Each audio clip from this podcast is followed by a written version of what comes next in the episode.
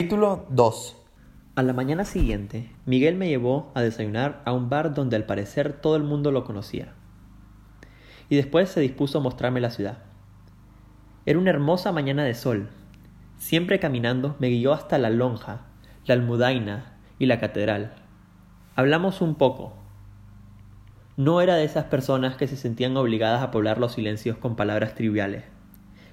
Había en su trato un cierto respeto al que yo estaba poco acostumbrado. Evitaba esas estúpidas generalizaciones del tipo lo que os pasa a los jóvenes.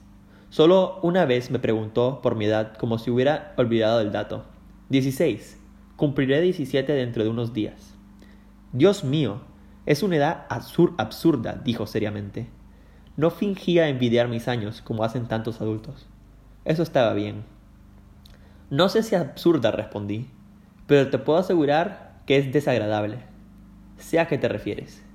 Y creo que realmente lo sabía. Tal vez la misteriosa simpatía que comenzaba a sentir por él era debida al presentimiento de que también él era un solitario, una de esas personas eternamente desplazadas. A mediodía nos detuvimos en, en lo alto de las murallas que bordean la catedral, contemplando a nuestros pies el parque, por entonces recién construido, y al otro lado el plácido mar. Dijiste que querías conocer mi despacho. Bien, ahí lo tienes. Le miré sin comprender. Sus ojos azules no expresaban otra cosa que el suave asomo de burla que yo empezaba a conocer bien. ¿El parque? El parque, las calles. Hizo un gesto lo bastante ambiguo como para abarcar todo cuando, alcance, cuando alcanzaba la vista. No dije nada. No sabía qué decir pero creo que ya entonces había comenzado a adivinar la verdad. ¿Cómo cree la familia que me gano la vida? Pues titubeé. En algo relacionado con el turismo, asintió sonriendo. Así es. Los turistas son mis mejores clientes. Ven, acompáñame. Descendimos a la pelada superficie del parque y nos sentamos en uno de los bancos metálicos pintados de blanco. Vi que no perdía de vista a una pareja de turistas que tomaban fotos cerca de nosotros. El hombre tenía el cutis sonrosado, y la mujer parecía más masculina que él, por lo que dedujo que, eran que serían ingleses. De pronto, Miguel se levantó y se acercó a ellos. Era evidente que trataba de mostrarme algo y permanecí en mi sitio sin perder detalle. Entabló conversación con los turistas con notable facilidad. Vi cómo acogían sonrientes algún comentario de él. Les hizo incluso una foto, al devolverles la cámara estuvo a punto de dejarla caer, lo que evitó con un movimiento brusco que lo hizo tropezar con el hombre. Enseguida se despidió de ellos y volvió a mi lado. Vamos, ordenó con tono apremiante. ¿Qué pasa?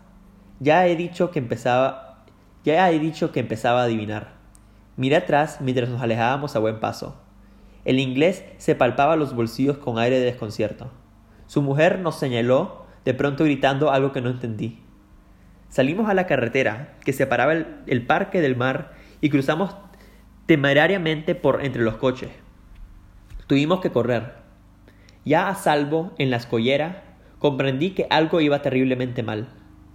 Miguel se dejó caer como si fuera incapaz de dar un paso más. Parecía tener los brazos paralizados. Me pidió con una voz apenas audible que lo ayudase a incorporarse, y mal que bien conseguí sentarlo. Estaba tan confundido que me puse a buscarle el pulso en el cuello. Es más fácil de hallar que en la muñeca, y no pude encontrarlo. Aunque se trataba sin duda de un ataque cardíaco, no debía ser de los más graves desde el momento en que podía hablar.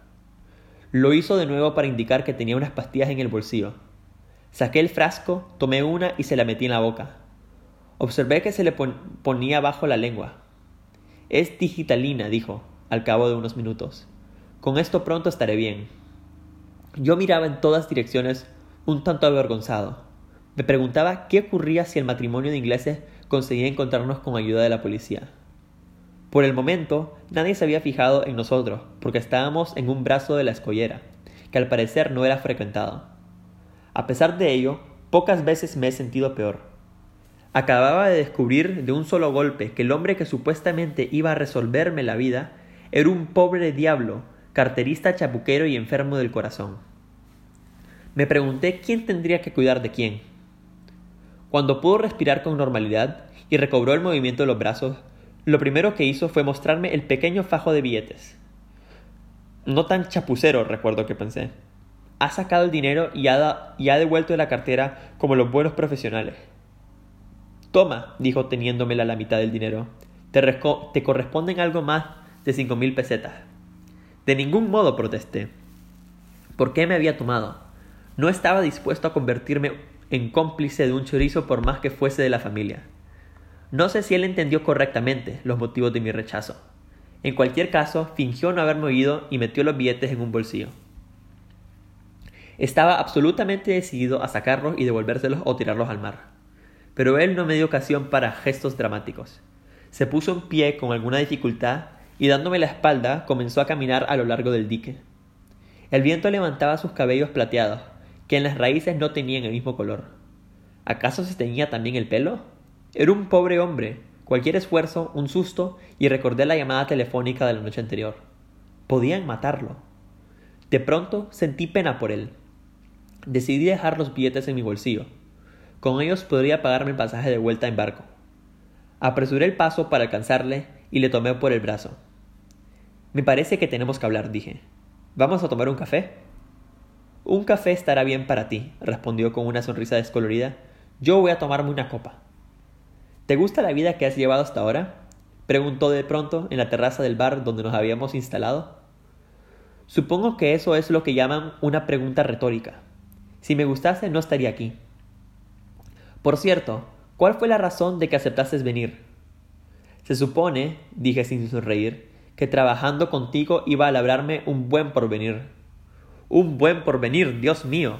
¿Es así como hablan en la familia? ¿Todavía utilizan esa clase de lenguaje? Te diré lo que pienso, mi querido muchacho. El porvenir no existe, no hay futuro.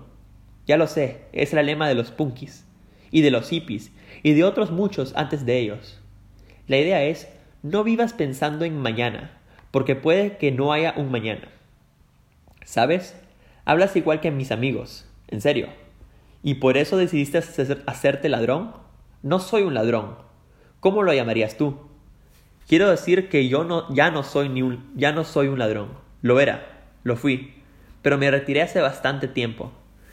Mis dedos ya no estaban tan ágiles y sobre todo la gente cambió el dinero por esas tarjetas de plástico. No es mucho lo que puedes hacer con ellas. Solo se pueden usar durante unas horas y aún en según qué sitio. Los ordenadores, ¿comprendes? Los malditos ordenadores están acabando con todo. ¿A qué venía, pues, esa exhibición de antes? Ha sido bastante torpe. ¿Torpe? Muchacho, he robado cerca de dos mil carteras en mi vida. Si hubiera sido torpe, no habría vivido de eso durante tantos años. Ocurre simplemente que estoy desentrenado. Era un caso de necesidad. Me hacía falta un poco de dinero de bolsillo para invitarte. Era difícil saber si se le podía tomar por un cínico. Sus ojos se abrían llenos de ingenuidad cuando decía estas cosas. Aunque estábamos solo solos en la terraza, me incliné hacia él, procurando que mi voz sonara en un tono discreto. ¿Y cómo te ganas la vida desde que dejaste de carraspié tocar el piano? Soy lo que podríamos llamar un caballero de industria. Era la primera vez que yo oía esa expresión. Le pedí que me la aclarase. En términos vulgares, hay otras denominaciones como el que distrae, el que escamotea, pero siempre dando algo a cambio. ¿Comprendes ahora? No. Dime, por favor, ¿cómo llamarían a tu actividad en el Código Penal? Timo, estafa o fraude. Artículo 528 y siguientes, ya que te interesan las leyes. Lo decía con una especie de orgullo profesional, como otros presumen de sus títulos. Naturalmente quise estar a la altura de las circunstancias. Escandalizarse hubiera estado fuera de lugar. Adoptando el aire de un hombre del mundo, le pedí más detalles. Suelo vender acciones, suscripciones y títulos. A la gente le gusta adquirir esos documentos llenos de sellos y firmas. Les da seguridad. Les gusta más que tener dinero en una cartilla de ahorros. Durante un tiempo también vendí dinero falso. Bueno, en realidad no era falso, y tampoco era dinero. Quiero decir que yo mostraba a los turistas un sobre lleno de billetes legítimos y les hacía creer que era una, era una excelente falsificación. Solía hacer transacciones al 5 por 1 una libra o un marco por cada cinco de mis billetes. Naturalmente, más tarde descubrían que en el interior del sobre que yo les había entregado no había más que recortes de periódicos. También prosiguió con cierto entusiasmo, como si llevaba mucho tiempo deseando de tener un oyente para aquella clase de confidencias, vendía joyas falsas. Pero en realidad, con lo que más dinero se gana es con ciertos negocios hasta ciertos puntos legales. Ventas por correo, por ejemplo.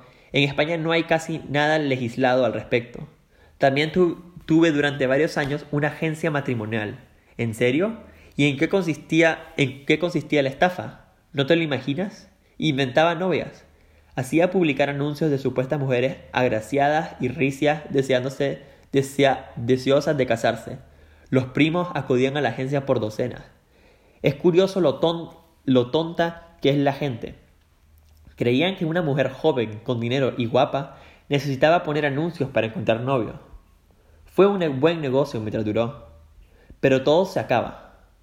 Guardó silencio examinando el fondo de su copa, donde los cubitos de hielo iban aclarando el color ámbar del martini. De vez en cuando pasaba ante nosotros algún ciudadano que le saludaba, con un movimiento de cabeza o una palabra.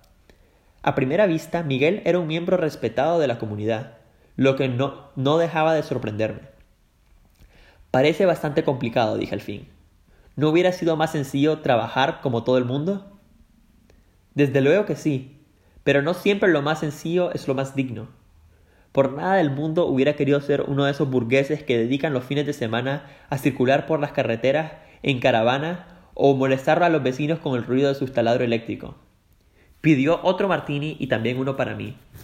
Yo aparentaba más de 18 años, y hacía tiempo que ningún camarero ponía objeciones a servirme alcohol. Por otra parte, los martinis eran indiabladamente fuertes.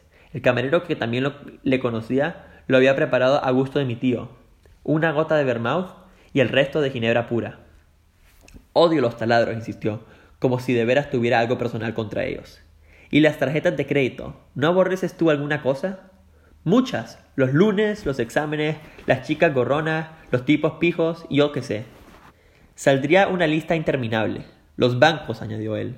¿Qué me dices de los bancos? Y los especuladores. Mi querido muchacho, te lo digo completamente en serio.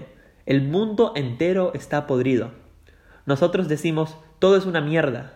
Te diré cuál es el secreto, susurró de pronto aproximándose mucho, porque empezaba a estar achispado. Dejarles creer que te tienen controlado lo tendré presente, prometí. Estaba empezando a sentirme verdaderamente hambriento y me preguntaba con cierta preocupación si sería preciso robar alguna otra cartera antes de ir a comer.